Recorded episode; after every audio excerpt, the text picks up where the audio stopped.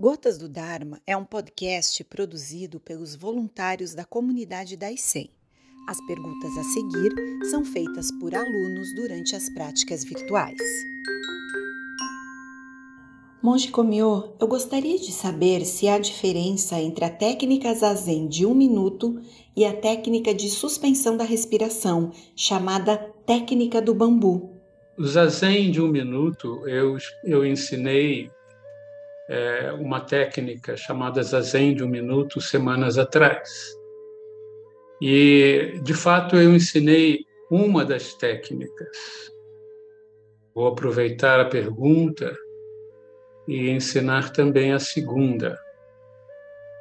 A técnica é a técnica que eu ensinei foi vocês em qualquer lugar que vocês estejam, vocês não precisam estar em zazen. Vocês fecham os olhos, inspiram e segurem a, a respiração o máximo possível durante uns, alguns segundos. A meditação é chamada de um minuto mas e a capacidade de segurar a respiração sem desconforto é de cada um. Existe uma segunda técnica. Essa é a técnica mais introspectiva e eu acho ela até menos eficiente. A segunda técnica é mais importante e eu acho mais eficiente, pela minha experiência prática ela é mais eficiente. A segunda técnica, você não fecha os olhos. Você procura alguma coisa, pode ser uma pintura na parede, uma montanha, uma árvore, um edifício, não importa. Você procura algo e foca o olhar naquele algo. E aí faz a inspiração e segura a respiração enquanto você foca no objeto. Essa essa técnica visa oferecer uma oportunidade dos praticantes em experimentar um momento de intensa concentração e diminuição muito grande do processo mental.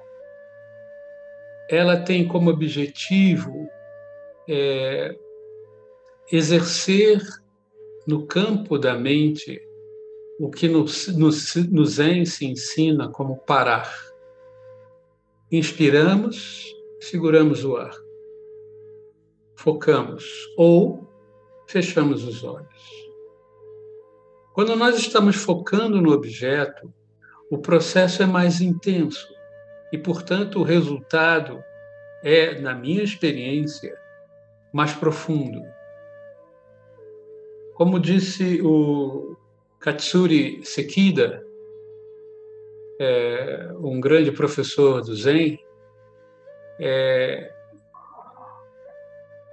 é verdade, ele dizia, é verdade que os seus olhos estão observando uma imagem de um objeto externo. Mas, se a prática é feita corretamente, o processo mental que nos leva a interpretar aquele, aquele objeto cessa. E como ele também diz, os nossos olhos se tornam simplesmente espelhos. Eles refletem o objeto, mas não, não há processo mental. Isso ocorre porque o processo mental ele, ele se manifesta dentro da dinâmica da nossa percepção. A respiração faz parte dessa dinâmica. Quando nós, é, entre aspas, não respiramos, nós de fato estamos diminuindo esse processo com mais intensidade. A respiração ela se mantém é, limitada e, obviamente, por um curto espaço de tempo. Isso nos oferece uma experiência importante, que durante o zazen, na, na respiração concentrada, pode, com a experiência, com o tempo, se tornar um elemento valioso para fazer com que a nossa respiração consciente se torne cada vez menos o gatilho para processos mensais.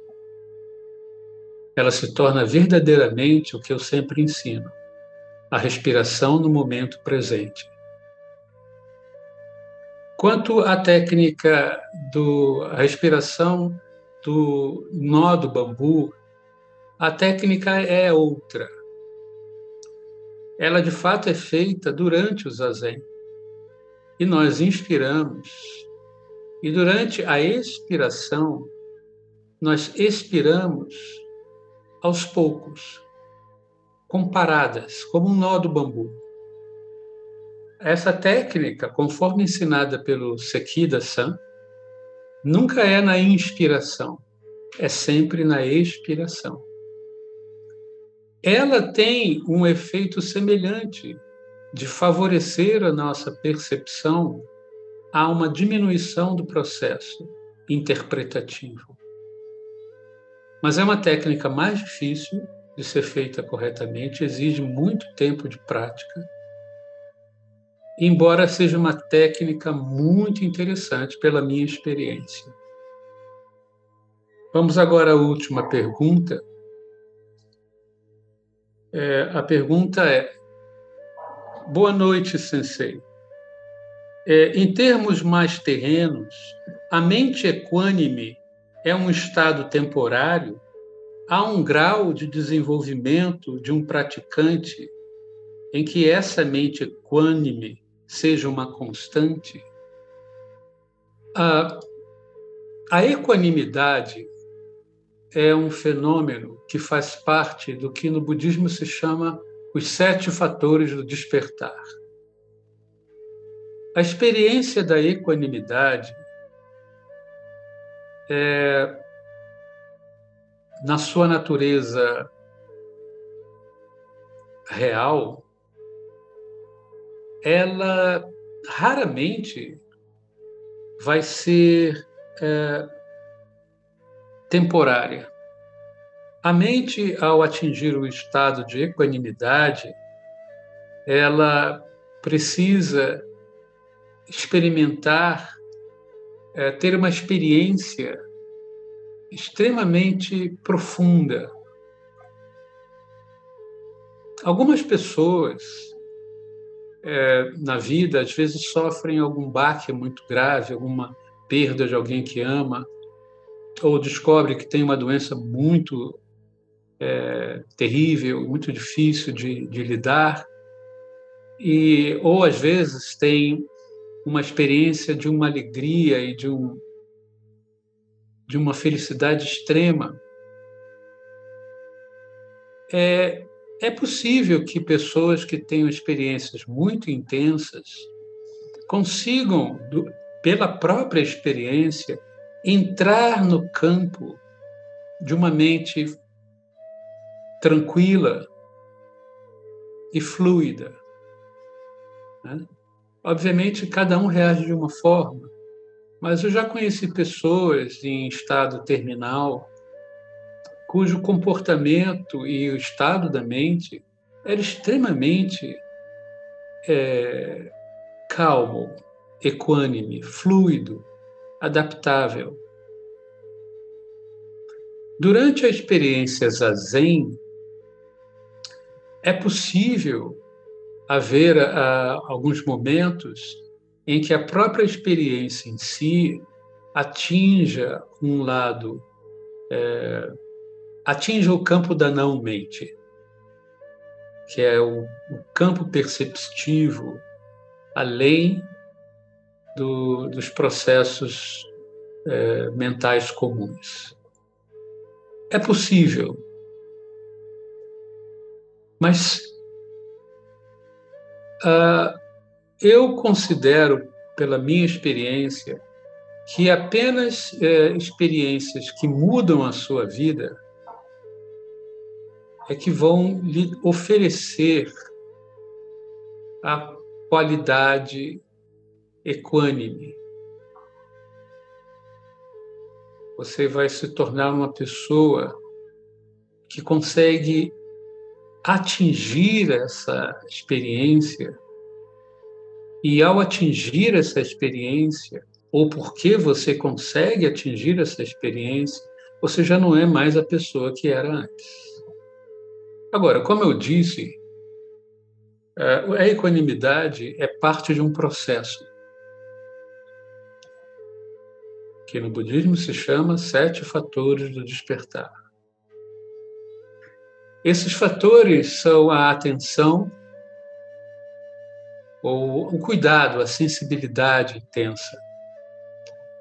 É, o, outro, o segundo fator é a investigação, um fator importantíssimo, o fator da autoobservação, o fator de, do interesse em observar a, a si mesmo e reconhecer a si mesmo. Né? O terceiro é a constância, é desenvolver uma perspectiva mais profunda e manter uma coerência de prática, de mente, de palavra, de ações. O quarto é a alegria, bem-estar, a bem-aventurança, um estado de leveza emocional. O quinto é a concentração, o foco, a possibilidade e a experiência de você se sentir centrado. Você está centrado. Situações ocorrem na sua periferia, questões da sua vida, do seu dia a dia, mas você permanece centrado. Sem essa experiência de concentração intensa, a equanimidade não vai se manifestar. O sexto fator é a equanimidade, a fluidez, a capacidade de não resistir ao rio, como na imagem taoísta. Não resista ao, ao, ao fluxo do rio, siga com o fluxo do rio. É, esse é um simbolismo muito bonito da atitude equânime. A atitude equânime se manifesta primeiro na percepção equânime, na mente equânime. Se não houver a mente equânime, as atitudes, as ações, palavras e pensamentos não vão seguir eh, essa equanimidade. E o último fator é a libertação. É o soltar amarras, é o deixar ir. É, é o que acontece após a transformação da nossa mente. Ela é a cura. A libertação da mente é a cura da mente. Quando nós é, apreendemos a nossa verdadeira natureza, quando nós, quando eu digo nós, é a nossa mente, o nosso campo de percepção, consegue atingir o estado da verdadeira natureza, ou seja, o não eu no budismo, a liberdade se manifesta. É, prestem, por favor, atenção que esses conceitos não são conceitos cotidianos. As palavras que eu usei aqui são formas de passar a ideia, os conceitos, em termos comuns. Mas essa, os sete fatores do despertar, eles são um conjunto que se manifestam no processo contemplativo por excelência. Observem, por favor, que o budismo ou o Dharma de Buda, ele não é evolutivo, não é uma escada. O Buda não ensinou um método que seja uma escada. O que o Buda realmente ensinou é uma maneira com que nós sejamos capazes de acordar. Entendam isso.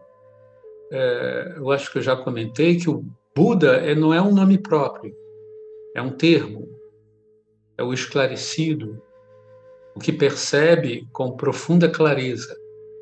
E o, o potencial búdico está em todos nós. Todos nós somos Buda. Nós só não sabemos disso. Nós não vivemos, não experimentamos isso. E enquanto nós não experimentarmos isso, o, a vivência e do grande, da grande clareza da mente, do grande esclarecimento, a sabedoria do esclarecimento não vai se manifestar em nossas mentes. Ela está lá, mas ela está anuviada. É como se houvesse uma neblina na nossa mente. A gente não enxerga o, o, quanto de horizontes que nós podemos atingir. Nós achamos que só podemos ir até ali. Mas, na verdade, o nosso horizonte é bem mais amplo. E o Dharma de Buda é uma maneira de limpar essa névoa, desanuviar a nossa mente e finalmente a gente enxerga, não com os olhos, mas com a mente.